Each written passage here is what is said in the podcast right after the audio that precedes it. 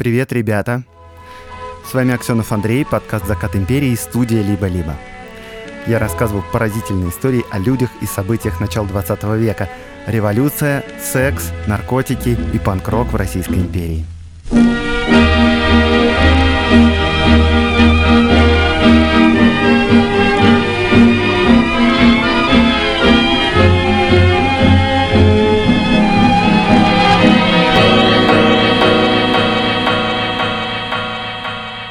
Ребята, летние лекции уже на этой неделе. Рига, Ереван, жду встречи. Тбилиси, увидимся через неделю. Записывайтесь на них, если еще не записались и хотели на них попасть. Ссылка в описании этого выпуска. Э, я, кстати, не уверен, что там остались еще места, потому что записываю этот эпизод немножко заранее.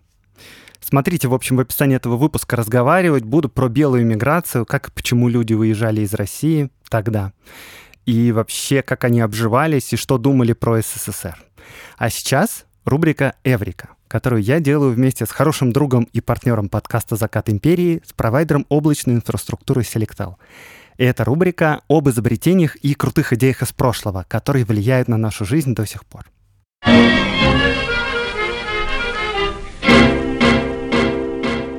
В 1913 году художница Наталья Гончарова написала свою знаменитую картину «Велосипедист».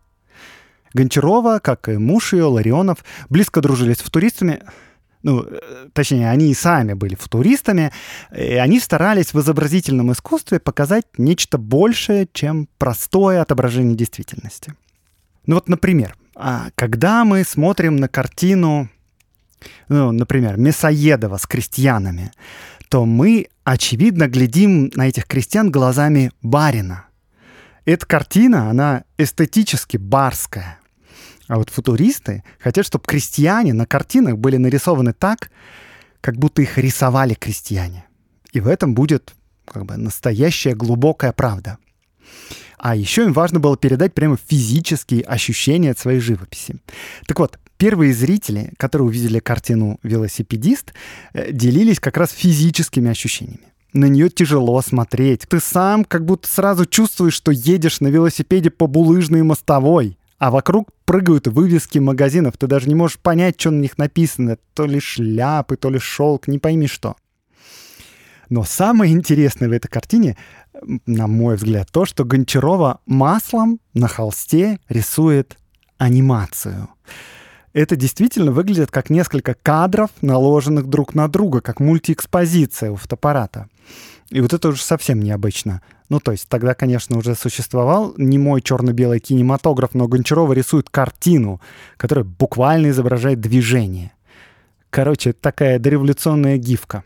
И вот в том же 1913 году Гончарова формулирует свои задачи вот таким образом не ставить себе никаких границ и пределов в смысле художественных достижений. Всегда пользоваться всеми современными завоеваниями и открытиями в искусстве. И мне кажется, это довольно универсальные принципы, потому что, казалось бы, у нас совместная рубрика с IT-провайдером. И внезапно я вам рассказываю про художницу начала 20 века. Ну, вот эти слова Гончаровой могут применить себе кто угодно, разработчики сервисов в том числе. Вместе с партнером подкаста с компанией Selectal вы можете творить без опасений упереться в технические ограничения. Selectal поможет вам выбрать любую конфигурацию и поменять ее, если вам понадобится. Например, можно быстро масштабировать мощности в облаке, чтобы обслужить клиентов даже при кратном увеличении количества заказов. Или оперативно перевести сотрудников на удаленку. Узнать о сервисах партнера подробнее можно по ссылке в описании. А еще заходить в телеграм-канал подкаста «Закаты империи». Там я выложу еще больше картин начала века, где изображено движение. И подписывайтесь на телеграм-канал компании Selectal, конечно. А, в нем вы найдете не только новости IT, но еще, например, прямые трансляции с вебинаров и с конференций. Ссылка на телеграм-канал и сайт партнера в описании этого выпуска.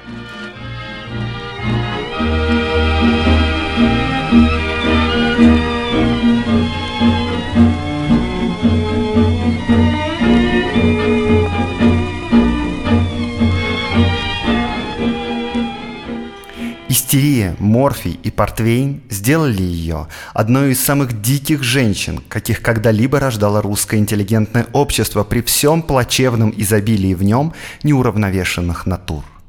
Даже в женской галерее Достоевского нет такой причудливой и опасной фигуры – подчеркиваю, опасной, потому что изменчивое буйство ее отравленного характера никогда не позволяло даже самым близким к ней угадывать, скажем, по утру, чего от нее можно ожидать в полдень, уже и не помышляя о такой отдаленности, как вечер. Так писал журналист Александр Амфитеатров о Елизавете Шабельской. Ну, если кто-то удостаивается эпитета «самый дикий человек, которого когда-либо рождало русское общество», то пройти мимо подкаста «Закат империи» такой персонаж не может. Итак, знакомьтесь, фантастическая, феерическая женщина с непростой судьбой. Елизавета Александровна Шабельская. Когда читаешь про нее, просто поражаешься количеству людей, с которыми она водила знакомства, имела общие дела, в которых влюблялась, от которых принимала подарки. Это знаменитый юрист Анатолий Кони, издатель Алексей Суворин, министр Сергей Витте, купцы-старобрядцы Сава Морозов и Сава Мамонтов, и даже, говорят, Леопольд Захер Мазах, если вы понимаете, что я имею в виду. И еще миллион человек, фамилии которых сейчас не на слуху. Родилась Елизавета в 1855 году, и юность ее довольно туманна. Сама написала, что в 16 лет, после окончания гимназии, братья отправили ее учиться пению в Париж довольно далеко от России. Ну, это потому, что они спасали ее от любовной связи. Вот что сама Шабельская вспоминала позже об этой связи. Он всю мою жизнь испортил ради безбожного удовольствия развратить невинного до идиотства ребенка. Господь с ним, но этот первый полуопыт, должно быть, и убил во мне навсегда всякий идеализм любовных отношений показав гадость страсти тогда, когда ребячьи душа и тело он и вовсе не желали и не искали. Ну, тут надо сказать, конечно, что к воспоминаниям и мемуарам вообще стоит относиться с известным сомнением, особенно если дело идет о не совсем уравновешенных натурах, но вот про саму Шабельскую говорили, что при всех ее неповторимых особенностях она не врала и не обманывала. Она хитрила, она интриговала, она ошибалась, она обводила людей вокруг пальца, но она не лгала. Э, кстати говоря, вот вам первый неймдропинг в этой истории, потому что известно, что это был за мужчина, который совратил Лизу Шабельскую, 14-летнюю. Это знаменитый юрист Анатолий Кони, который там защищал Веру Засулич. Вообще, это просто столб российской юриспруденции. В общем, э, Елизавета уехала в Париж, но певицей стать не смогла. И от обучения пению перешла к драматическому искусству. Она мечтала стать актрисой. Она выступала позже в России в провинциальных театрах, и даже в столичных, но успеха совсем не имела. Она была красавицей. Она фанатично училась, занималась, она была просто влюблена в театр, но талантом, похоже, Бог ее обделил, и, кажется, это была вообще величайшая трагедия в ее жизни — и отдельно ее угнетало, что при шикарной внешности ей, во-первых, много раз рекомендовали вообще не мучить себя работой. Ну, в смысле, зачем? Найди себе, Эльза, мужчину. А точнее, даже искать совсем не надо, нужно просто выбрать лучший вариант, кандидатов просто навалом вокруг. А вот во-вторых, она, кажется, все-таки понимала, что роли ей дают не за талант, а за внешность. Ну, это тоже обидно.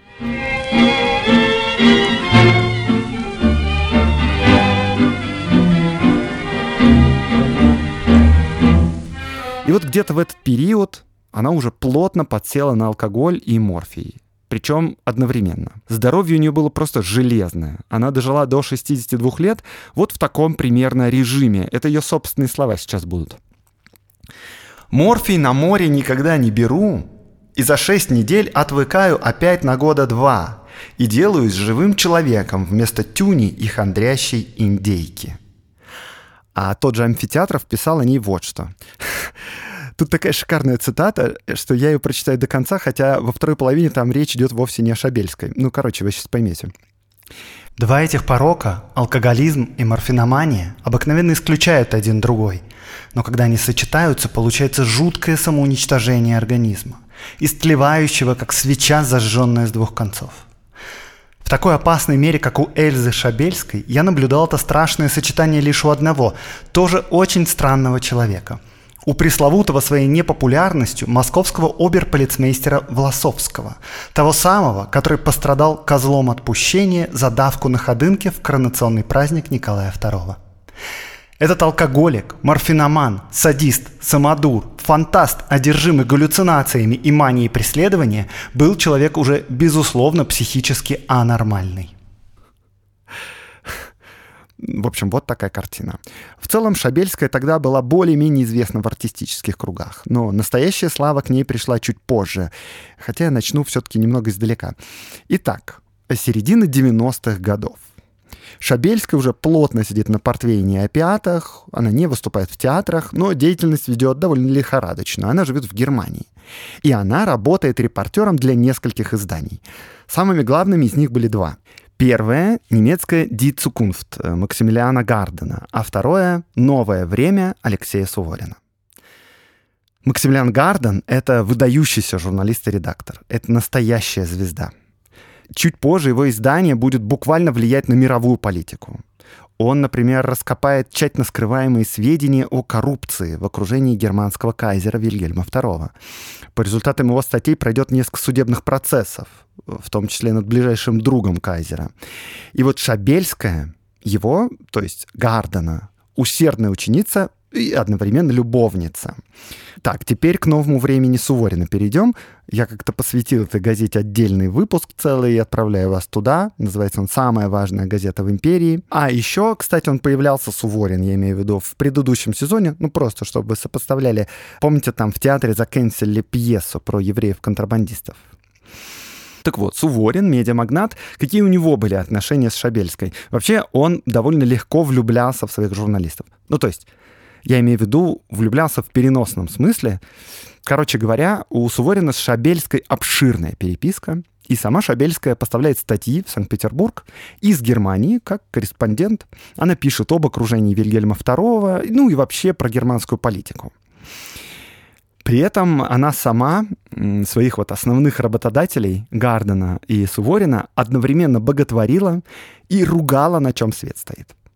ну, то есть, как будто так, типа, по четным дням ругаю, по нечетным боготворю. Если быть точнее, то ее отношение менялось в зависимости от того, какое письмо редакторы ей присылали. Если они ее критиковали, то тогда Шабельская про них говорила, например, «бесчувственные тупицы» или «немецкий крокодил» или «кислятина». Оцените, кстати, да, дореволюционное ругательство. «Ты кислятина». А, так вот, а если на другой день приходил письмо с похвалой, то Шабельская просто говорила про своего редактора «Ты гений, которому гейна недостоин корректуру править». Это все цитаты были. При этом э, я не знаю точно, как Гарден относился к ее работе, но вот знаю, что думал Суворин про нее. Суворин крайне ценил ее способность добывать сведения. Фактуру она находила просто божественную. И вот как она сама говорила о своих репортерских навыках. «Я голубчик. Куда журналистов не пускают, как дама пройду. А куда дам не пускают, пройду как журналист». Дело дошло даже до того, что в Берлине начали ходить слухи, что Шабельская работает на российскую разведку, слишком пронырливая. И вот одна знакомая ее предостерегает, ну что какая-то сомнительная у тебя репутация, будьте поаккуратней. А Шабельская в ответ на это с гордостью говорит, «Конечно, я русская шпионка. А вы разве нет?» Как же вам не стыдно? Долг каждого русского за границей быть шпионом для своего правительства.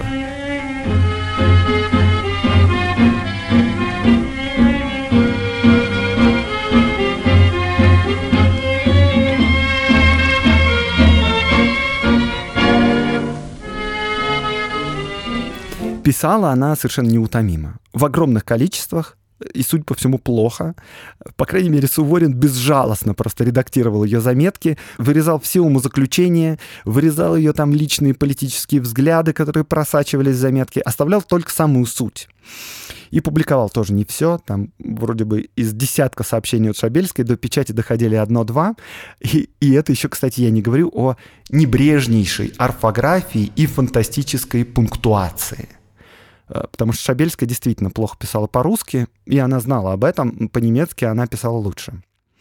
И вот трения эти бесконечные ее, конечно, раздражали. Она с Сувориным и с Гарденом постоянно ругалась и письменно, и при личных встречах, но писала все равно неутомимо. И при этом, мне кажется, она сама не воспринимала свои препирательства как что-то, что может мешать дружбе. Ну, типа, нормально общаемся просто. Помимо рабочих моментов, у них в переписке с Сувориным, по крайней мере, были сообщения, как бы это сказать, более интимного характера. Вот, например, Шабельская пишет Суворину. «А из Венеции привезите мне 3-4 нитки кораллов. Они говорят, там ни почем, а здесь дороги». Ну, короче, она в общении просто не предполагала никакой дистанции. Это некоторых шокировало, особенно по тем временам. Но, с другой стороны, да, знаете, всегда удобно иметь такую подругу без тормозов, с которой можно откровенно поговорить на любые темы. И вот она даже консультирует э, своего редактора о том, как довести женщину до оргазма. Э, в общем, ребята, вот вам хороший совет без иронии из конца XIX века. От чего не поделиться опытностью?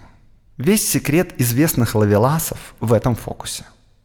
Самому не горячиться, пока дама сердца не дойдет до точки кипения. А, вот секрет. Ну и дальше напишет. Мужчина всегда чувствует минуту удовольствия при всяком физическом отправлении любви. Женщина не всегда. Масса женщин имеют любимого мужа и детей и ни разу не испытывали этой минуты. Поэтому женщины развратнее мужчин, раз они гоняются за наслаждением. Это понятно. Понятно ей. Ну ладно, окей. Мужчина уверен, что всегда получит свое. Женщине надо подчас всевозможные утонченности разврата, ибо ее натура не так легко и скоро воспламеняется. Надеюсь, вы не осудите меня за теоретическую откровенность. Я думаю, она вам нужна, иначе вы не спрашивали бы. А если вам что нужно, то вы знаете, я для вас на все и всегда с радостью готова.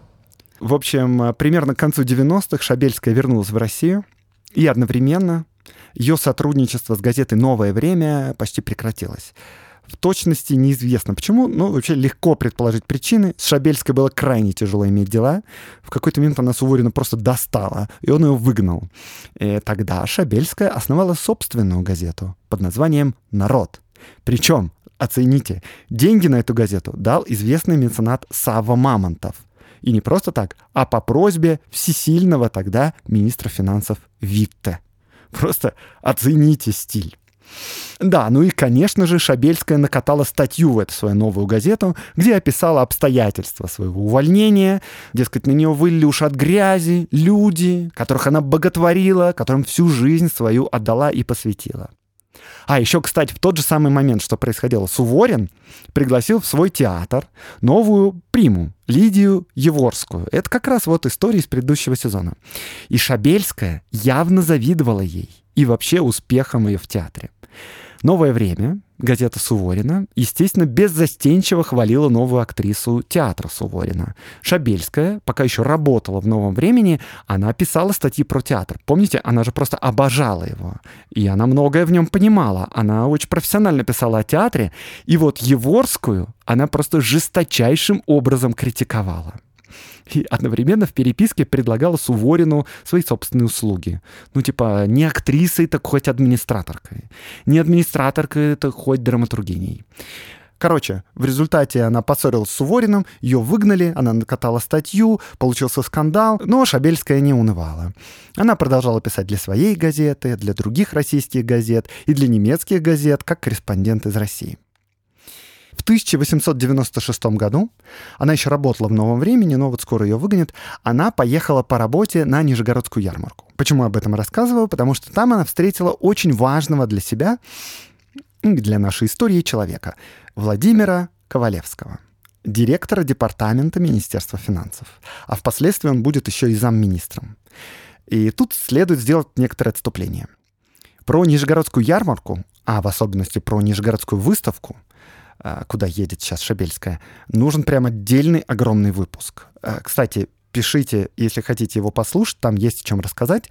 Но вот сейчас, по крайней мере, две минутки остановимся, и я вам расскажу, что можно посмотреть сейчас на территории бывшей Нижегородской ярмарки.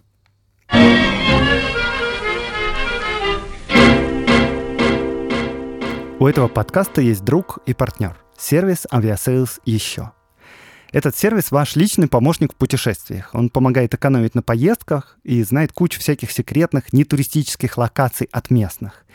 И вот именно поэтому в подкасте «Закат империи» мы вместе с travel-консультантами сервиса Aviasales еще делаем совместную рубрику про не самые очевидные места в России, которые можно посетить прямо сейчас и которые были важными в то время.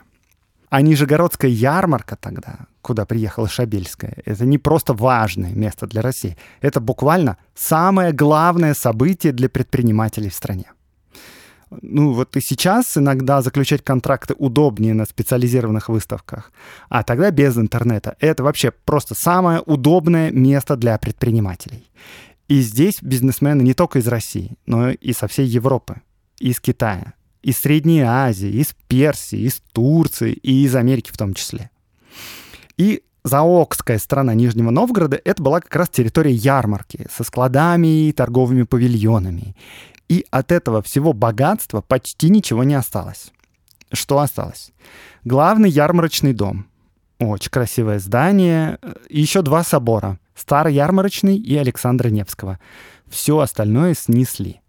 Осталось несколько еще чудом сохранившихся зданий. И вот про них-то я вам и хочу как раз рассказать, потому что по соборам и по главному ярмарочному корпусу судить о ярмарке, мне кажется, нельзя. Итак, что нам нужно? Нам нужна мануфактурная улица. Кстати, эта улица единственная сохранила свое название со времен ярмарки. И вот на этой улице до сих пор стоит два корпуса мануфактурных складов. А раньше этих корпусов здесь было около 20. К началу 21 века эти два дома приобрели уже совсем печальный вид, но в нулевых один из них отреставрировали довольно неплохо, а второй остался как бы печальным, так что есть возможность сравнить. В общем, это два довольно классных здания из неоштукатуренного красного кирпича в таком индустриальном псевдорусском стиле. И вокруг все было такое же. Так что, если вы хотите почувствовать настоящий дух Нижегородской ярмарки, стоит зайти на Мануфактурную улицу. Если вы в поисках еще большего количества интересных мест для путешествий, то оформляйте подписку на Aviasales еще. И вы получите подборки локаций в разных городах и странах от местных жителей. Классные аудиогиды в озвучке от студии Кубик в Кубе, а также кэшбэк на travel-услуги и невероятную службу travel-консультантов, которые придут вам на помощь с любым путешественническим вопросом. Сервис стоит всего 1490 рублей в год, а по нашему промокоду «Закат» можно получить скидку 10%. Переходите по ссылке в описании этого выпуска.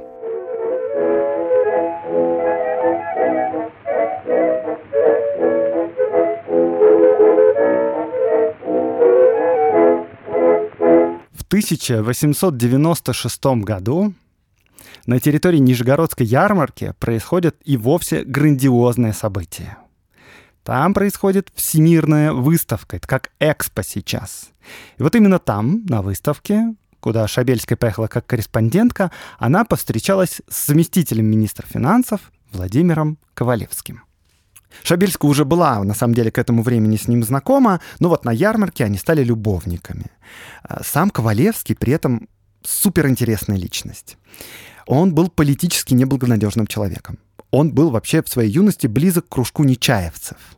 Нечаевцы — это те самые ребята, которых Достоевский вывел в романе «Бесы». Буквально.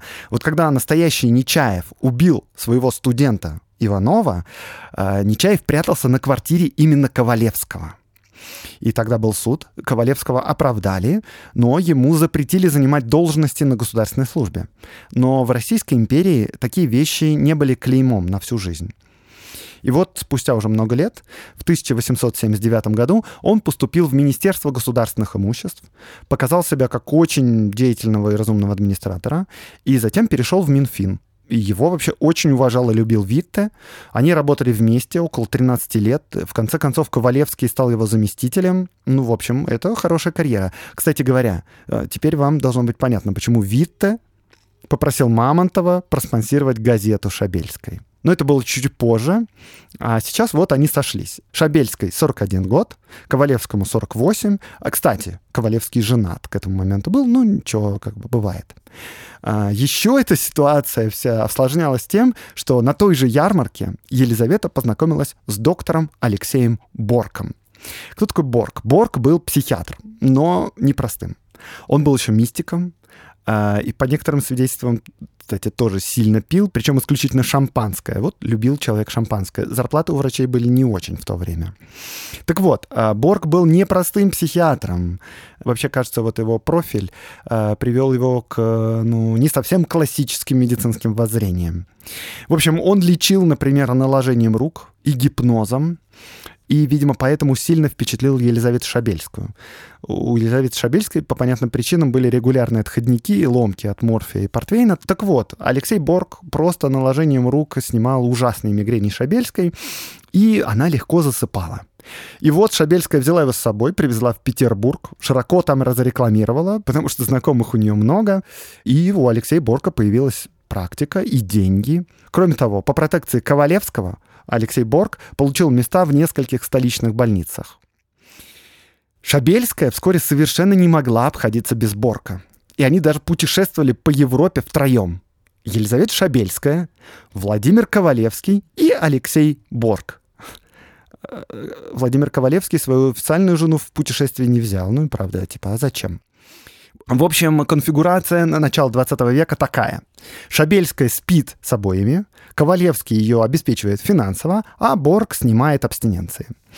В 1900 году Ковалевский стал заместителем Витте, а Шабельская реализовала наконец-то свою давнюю мечту. Открыла свой театр.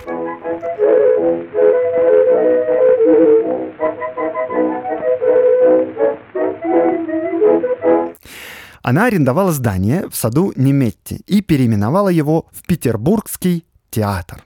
Суворин, который сам владелец театра и который уже в ссоре с Шабельской, записал по этому поводу в своем дневнике следующее. Она сняла за 25 тысяч, а Тампаков предлагал 50 тысяч. Директор дома говорил, что непременно отдаст Шабельской, потому что она с шестью министрами чуть ли не в связи. Ковалевский в этой бабе роет себе яму. Честно говоря, я не понимаю, как связь с шестью министрами может дать гарантию в успешности театра, но вопрос здесь все-таки в другом, если он есть у вас. Причем тут Ковалевский, который, как бы, по словам Суворина, роет себе яму. Ну как почему? Потому что у самой Шабельской нет денег. И предприятие это, конечно, финансирует Ковалевский. Ну, мы уже немного познакомились с Елизаветой. Попробуйте теперь угадать, насколько успешным оказался ее театр. А, послушаем дореволюционных критиков. А, вот что они писали. Монотонная, однообразная читка, без пауз и оттенков, резкий акцент, проглатывание слов, отсутствие темперамента, неподходящая внешность – вот артистические данные госпожи Шабельской. Вдобавок, госпожа Шабельская обладает удивительной способностью мешать своим партнерам. Она не только не держит тона, но и не слушает своих партнеров, а потому всегда им отвечает не в попад. Театр был пуст, как водится. А, ну, в общем, понятно. А, через два года театр задолжал около 55 тысяч рублей. Но наша героиня не так проста, чтобы тихо прогореть. Закончилась эта история скандалом просто эпических масштабов.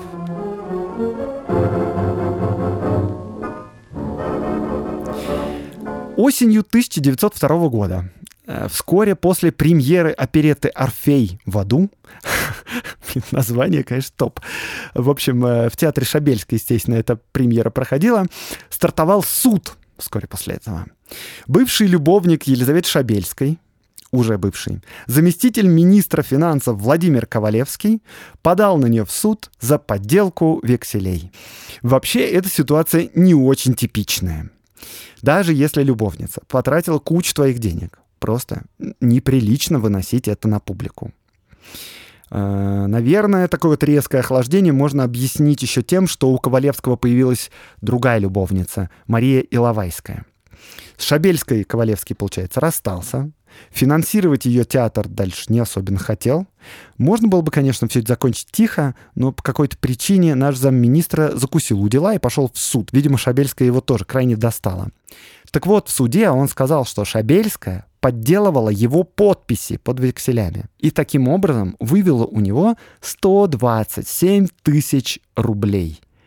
Эта сумма просто невероятно огромная. Это примерно полтора миллиона современных долларов. Это реально очень-очень много. Суд, конечно, обещал быть громким. Выяснилось на суде, что Елизавета Шабельская получала деньги по этим векселям в Риге, в Вильне, в Варшаве, специально туда ездила, но не в Москве, чтобы дольше оставаться незамеченной. И помимо того, что она якобы подделывала подписи под векселями, она еще вроде как подделывала подписи под письмами. То есть она писала письма от имени своего любовника Владимира Ковалевского. Следствие затянулось на три года. И Шабельская со своей стороны, конечно, сделала все, чтобы скандал был максимальным. Все это для Ковалевского ничем хорошим закончиться, конечно, не могло. Во-первых, он потерял свое место. Ну, помимо того, что такие эпопеи просто не к лицу высшему сановнику, еще и Витте, э, который да, давний покровитель Ковалевского, Витте обладал таким характером, что очень легко отворачивался от соратников когда предполагалось, что эти соратники могут как-то запятнать его репутацию. Вот Суворин, опять же, пишет в дневнике. Он следил за деятельностью Шабельской очень плотно. Короче, цитат Суворина. Витте вел себя двусмысленно с Владимиром Ивановичем. Когда он рассказал все это ему, Витте выслушал его спокойно. На другой день к нему приехали от Витте и сказали, что тот страшно расстроен, что он боится, как бы эта история ему не повредила. Ковалевский сейчас же решился подать в отставку. Поехал к Витте, который не мог скрыть своей радости. Помимо неприятностей по работе, суд Ковалевскому тоже, конечно, ничего хорошего не перенес. Не, ну даже, в принципе, а что он хотел? Получить назад все эти 127 тысяч рублей? Явно это нереалистично. Короче, помимо всего прочего, Шабельская на свою сторону привлекла журналистов, литераторов, известных адвокатов. Всякое общественное мнение было на ее стороне, в конце концов. Кстати, насчет адвокатов. Например, знаменитость Анатолий Кони по старой памяти встал на ее сторону. Ну, плюс к этому сыграло еще общее недовольство царской бюрократией.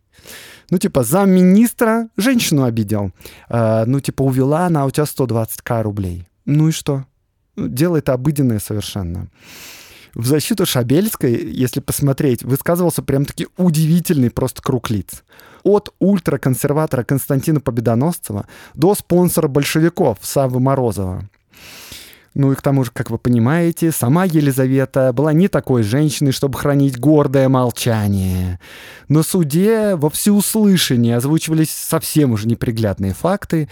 Выяснилось, в общем, что наш замминистра оформил свое имение на брата своей жены, провел какие-то аферы с перезалогом земель, заработал на этом там около 250 тысяч рублей.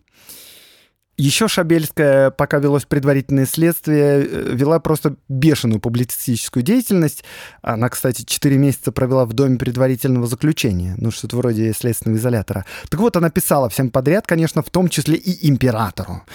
И вот императору она уже писала интересные письма. Давайте послушаем. «О, государь, родной великий государь! Сейчас, о Господи, одним днем позже я получила письмо из Лондона – с предупреждением, что выдан в Бунде смертный приговор Шувалову. О Господи, если бы тот, кто мне пишет, мог бы послать по телеграфу, я бы поспела предупредить его. А, типа, да, что происходит?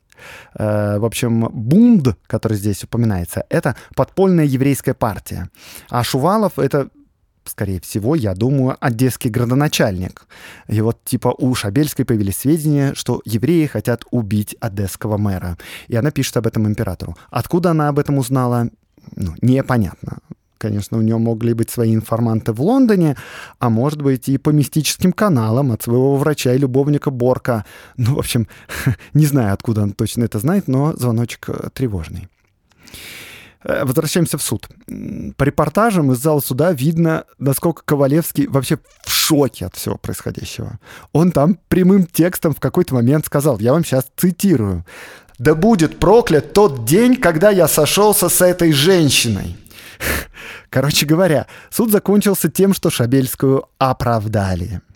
Судили ее, собственно, за подделку подписей. Но Шабельская смогла убедить присяжных, что у нее были пустые бланки векселей, заранее подписанные Ковалевским. Ковалевский все это отрицал. Но присяжные решили, что Но если кто-то подписи подделывал, то, видимо, не Шабельская, а может быть и действительно подписи были оригинальные. Короче, ничего не понятно, и ее оправдали.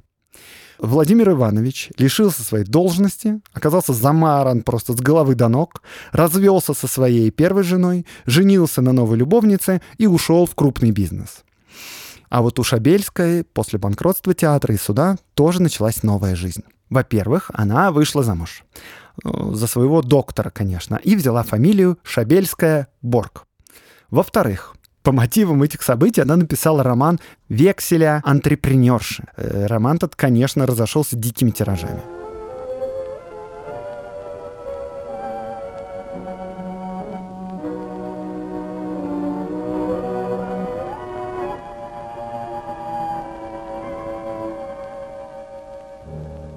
После революции 1905 года, которая сильно на нее повлияла, Елизавета Шабельская-Борг нашла благодарную аудиторию в лице черносотенцев. «Новое время»-то, газета, в которой она до этого писала, было изданием консервативным, но вполне респектабельным. А теперь Шабельская разошлась просто вовсю. Она писала статьи полный вообще патриотического пафоса такого, крайнего монархизма, антисемитизма, и все это было настояно на таких мистических откровениях. В общем, статьи эти имели большой успех. Она издавалась в главной газете Союза русского народа. А, главным редактором этой газеты был пламенный довольно безумный черносотенец доктор Дубровин. И тут в этой газете никто не вырезает ее пассажи, как это делал Суворин, дают полную свободу действий. Э, в десятые годы Шабельская написала два художественных романа. Называются они «Сатанисты 20 века» и «Красные и черные». Ну, красные, это понятно, социалисты, черные, это тоже понятно, кто, монархисты, черносотенцы. Так вот, что за романы? В обоих романах раскрываются козни мирового же домасонского заговора и настоящие причины революции. Э, там, например, описывается, как накануне объявления манифеста 17 октября либералы приносят Люциферу человеческую жертву. Просто офигенно. Реально, я обожаю таких персонажей. Ну, вы могли это понять по моему подкасту. Да, и все это время Шабельская, конечно, продолжает периодически ссориться со всеми подряд. Господи, какая неутомимая женщина. Это же надо пол жизни бахаться морфием и иметь столько сил. Э, да, и она, конечно, все это время еще продолжает писать письма Николаю II. Причем подписывается в письмах верноподданническая старуха. С началом Первой мировой войны Шабельская Борг получила, кажется, новую дозу вдохновения, и она уже пишет императору постоянно, иногда несколько раз в месяц. Она пишет ему просто огромные послания, листов на 20. И чтобы понять ее состояние тогда, я вам сейчас процитирую письмо. «Ваше императорское величество, всемилостивейший, великий возлюбленный государь, теперь только понимаю я, почему твой покойный родитель являлся трижды мне во сне, призывая «скажи ему, скажи государю». Да, в том светлом мире, где находится теперь душа великого праведника Отца Твоего, он видел вперед опасности, угрожающие его России и его сыну и внуку. И если Господь допустил меня грешную быть в этом случае телефонной пластинкой, передающей предупреждение, то да будет воля Его. Не нам, червям земным, сопротивляться воле Божьей. И дальше на 20 страницах идут разоблачения либералов, масонов, евреев, немецких шпионов, социалистов и прочее. Революция 17 года окончательно доконала. Последнее, что мне удалось найти о ней, это маленькая заметка в газете от марта 1917 года, после отречения Николая II. Так вот, новые власти расследуют, как старое царское правительство финансировало проправительственные издания. Они приходят к Шабельской, и Шабельская там говорит репортеру.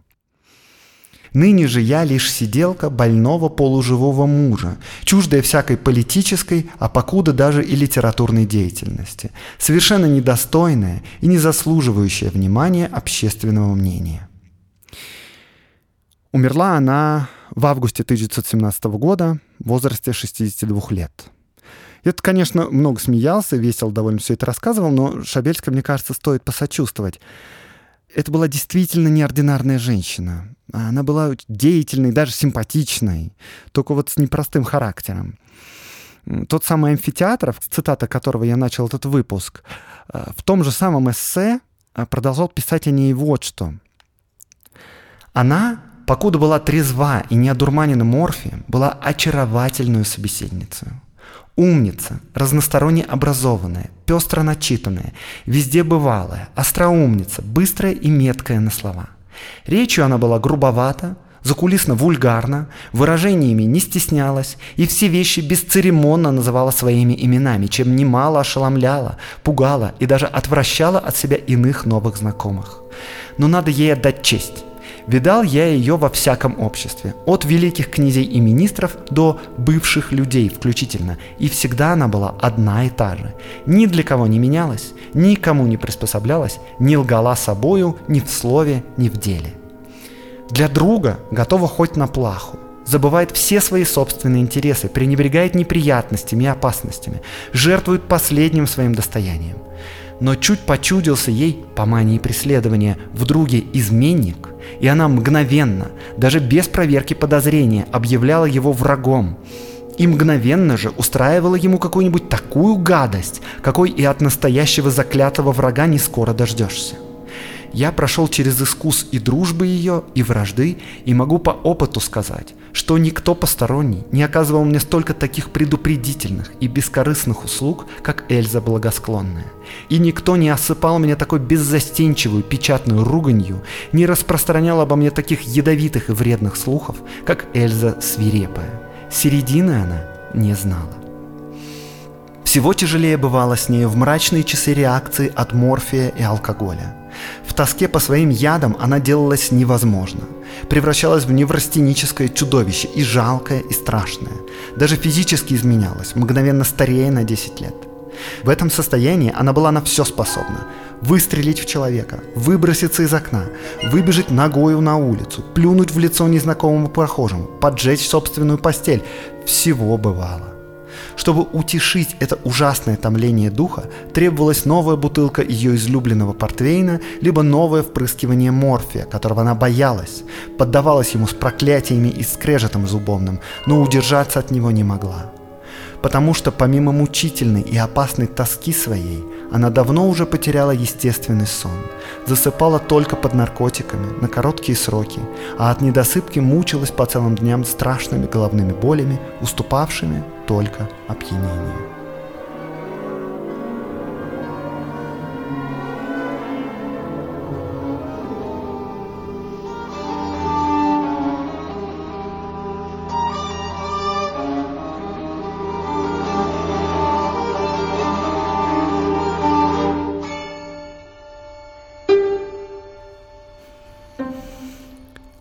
Рубрика «Чтобы послушать».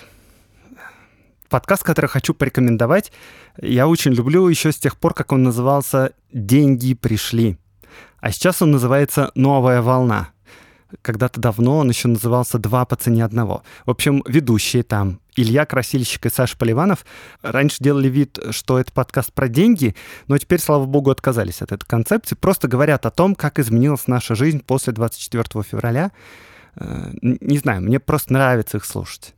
Умных, переживающих, рефлексирующих людей, которые не боятся ошибаться, не боятся быть честными с самими собой и со слушателями. Я действительно слушаю у этого подкаста почти все выпуски. Э, и вот послушайте вы. Поскольку они переехали на новый канал, возможно, вы их потеряли. Подкаст «Новая волна». Ссылка в описании этого выпуска.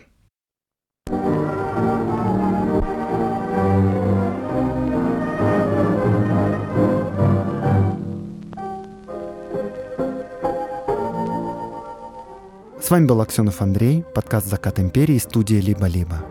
Этот выпуск мне помогали готовить Катерина Серебренникова, редактор, Дмитрий Которогин, фактчек, Олеся Бутенко, работа со звуком. Приходите на мои лекции. До встречи через неделю.